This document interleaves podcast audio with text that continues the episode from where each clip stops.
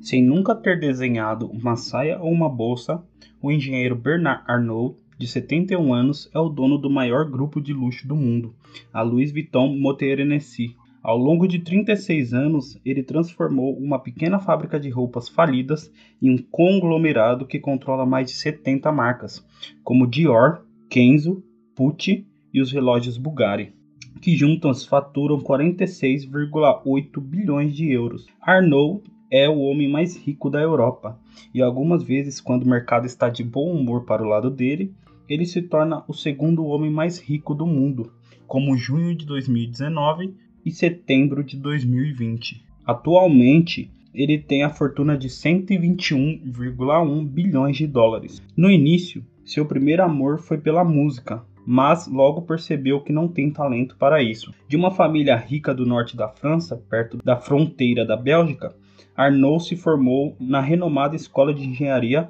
École Polytechnique, com o propósito de tocar os negócios de construção do pai. Após se formar, foi trabalhar na Ferret Seven, a empresa de seu pai. Foi promovido a diretor de construção aos 25 anos e três anos mais tarde se tornou diretor-geral da empresa, sendo aos 29 o jovem presidente da companhia. Aos 32, quando a esquerda chegou ao poder no país, certo de que a vida ficaria mais difícil para os empreendedores franceses, convenceu o pai a mudar de ramo e investir no setor imobiliário focado em casa de férias. Então mudou-se para os Estados Unidos e chegou a construir um condomínio em Palm Beach. Com a filial que abriu nos Estados Unidos, mas não teve muito sucesso após ficar três anos nos Estados Unidos, ele resolveu voltar para a França. E então aprende uma grande lição. Após vender sua casa para o seu vizinho, o magnata, e o magnata só comprou a residência para demoli-la, pois a casa bloqueava a vista dele. Foi assim que Arnaud aprendeu que não tinha piedade nos Estados Unidos.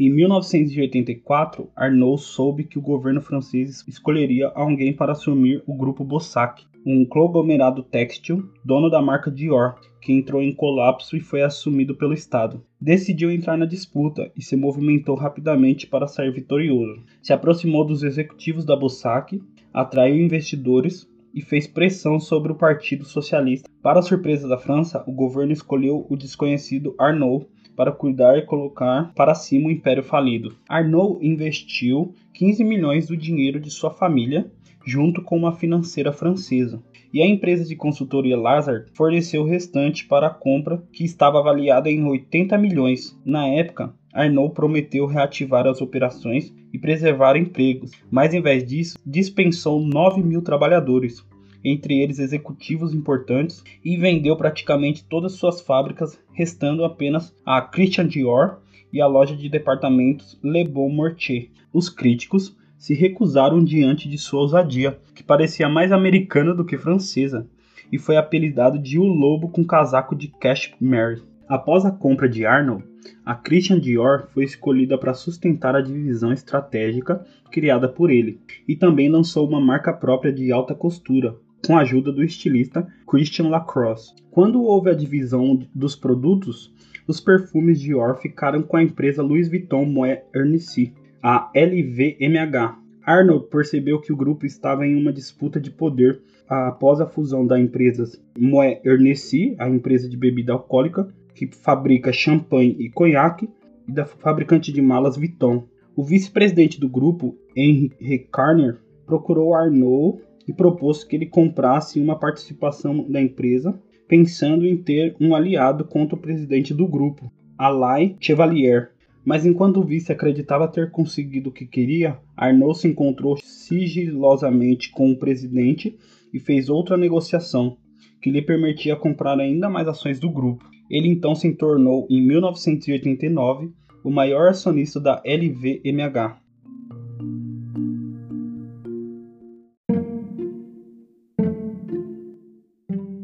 assim a presidência e partiu para uma batalha judicial com o vice-presidente, que saiu derrotado e com certeza muito arrependido. Depois de ganhar a LVMH, Arnold gastou bilhões para adquirir as principais empresas de moda, perfumaria, joias e relógios da Europa, e também vinhos e destilados. Arnold não teve sucesso em todas as conquistas e em 2001 ele perdeu o que a mídia chamou de Guerra das Bolsas, pelo controle da lendária grife italiana Gucci, para seu rival de luxo francês François Pinault. Em 2011, pagou quase 5 bilhões de dólares pela joalheria italiana Bulgari, em um negócio basicamente com ações. Tendo mais de 78 marcas em 2018, a LVMH adquiriu por 3,2 bilhões de dólares o grupo hoteleiro Londrone Belmonte, cujas participações incluem o Hotel Cipriani em Veneza, a linha de trem de luxo de Oriente Express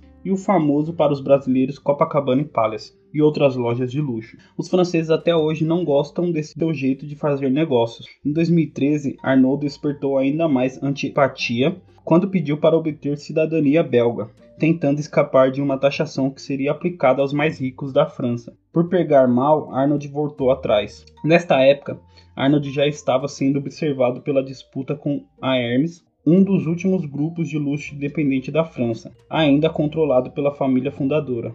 A LVMH revelou ter acumulado 17% nas participações da empresa. A compra das ações foi por operação com derivativos, de modo que o movimento não fosse declarado. Os controladores da empresa foram pegos de surpresa e começaram uma campanha feroz para reverter a situação. Na época, Arnaud disse que a concorrente era uma empresa magnífica, para a qual ele só tinha boas intenções. Em 2014, os dois lados chegaram a um acordo e Arnaud se comprometeu a vender suas participações e não comprar mais ações do grupo por um prazo de cinco anos. Enquanto disputava a Hermes, Arnaud não estava parado. Entusiasta do setor de tecnologia, fez alguns investimentos em alguns e-commerces que não foram muito longe, mas também injetou recursos em companhias como Netflix, Airbnb e Spotify. Seus ativos incluem também ações da rede de supermercados Carrefour e o jornal Les Ecos. Seu filho mais velho diz que ele trabalha 24 horas por dia. Quando ele dorme, ele sonha com novas ideias. E todos os sábados, Arnaud circula pelas lojas, reorganizando as vitrines das sacolas e fazendo sugestões aos funcionários. Ele visita até 25 lojas em uma única manhã.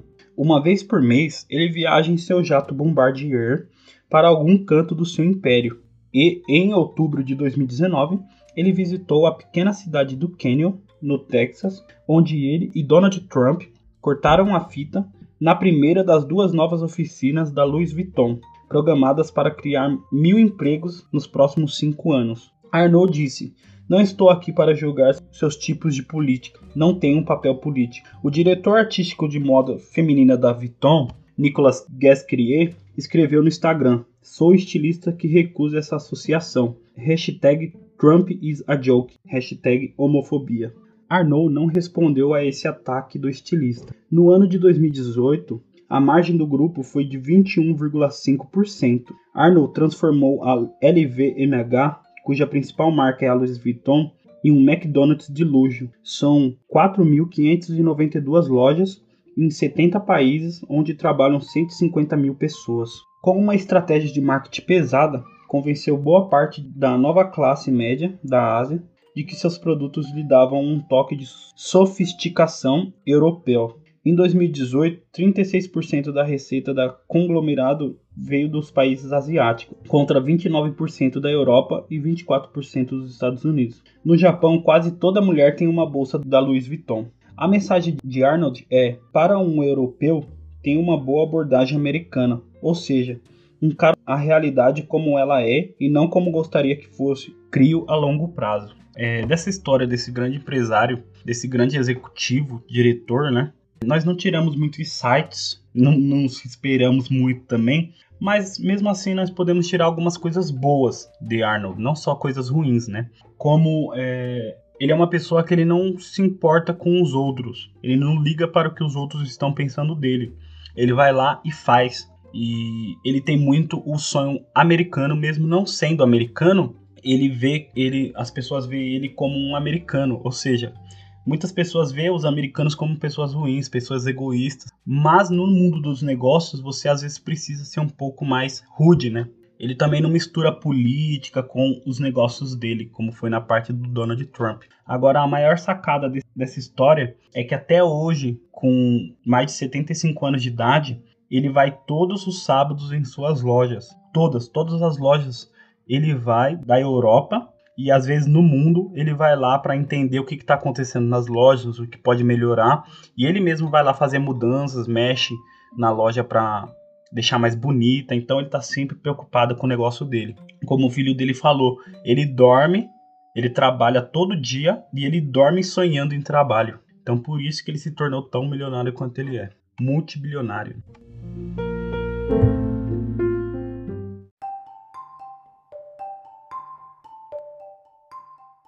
Gostou dessa história? Se inspirou? Achou que te trouxe algum insight?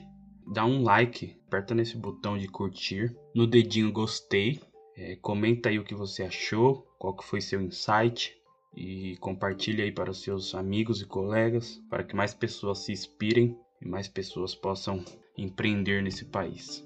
Quer receber mais conteúdo?